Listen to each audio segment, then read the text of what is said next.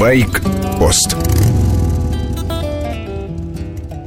Машина совершает левый поворот и закрывает путь встречному мотоциклу. По такой схеме происходит много мотоциклетных аварий с травмами.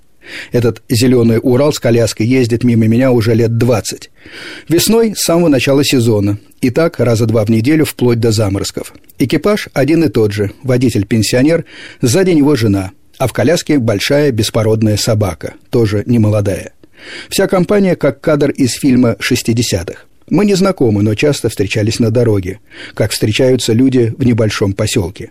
Я поднимал руку, старик кивал в ответ, не отрываясь от руля – Сегодня вдруг вижу пробка. На проезжей части знакомый Урал. Кривой, с помятой коляской и без стекла. У поворота на пляж. Уже были на месте два экипажа ДПС. В скорой перевязанный старик. Жена отказалась ехать в больницу из-за собаки. Пес в луже крови, но живой. Остановился, поговорил с виновником. На свежем форде молодой парень, трезвый, загорелый, поворачивал на пляж. Хотел искупаться. Говорит, встречного мотоцикла не видел.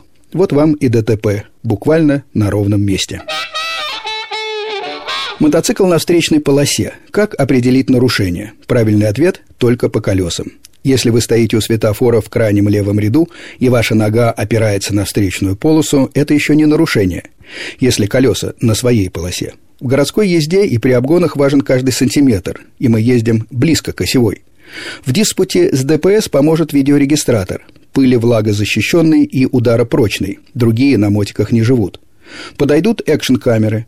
Крепить советую близко к фаре и по центру. Тогда картина будет объективной. Оптимальный, чтобы в кадр попало переднее колесо. При езде вдоль осевой осторожно в левом повороте. Мотоцикл наклоняется на встречную полосу. На крутом повороте сильно. Высокие внедорожники в этом случае нависнут над встречкой на добрые полметра. Есть риск задеть встречную машину. Ресурс двигателя мотоцикла – любимая тема для теоретиков. Для практиков разговор не так интересен. Чаще всего мотоцикл умирает в аварии. Иногда разбирают по частям после кражи. Но теоретически вопрос остается. Японцы из Ямахи считают, что любая шестисотка способна пройти без проблем 100 тысяч километров. Туристы намного больше. Средний мотоциклист в умеренном климате наезжает не больше 10 тысяч в год, так что на 10-15 лет мотора хватит. За это время сменится несколько хозяев, и сам мотоцикл морально устареет. Износится ходовая, потребуются десятки новых деталей. В итоге мотоцикл окажется на свалке, а все еще работающий двигатель перейдет в руки каких-нибудь юных техников.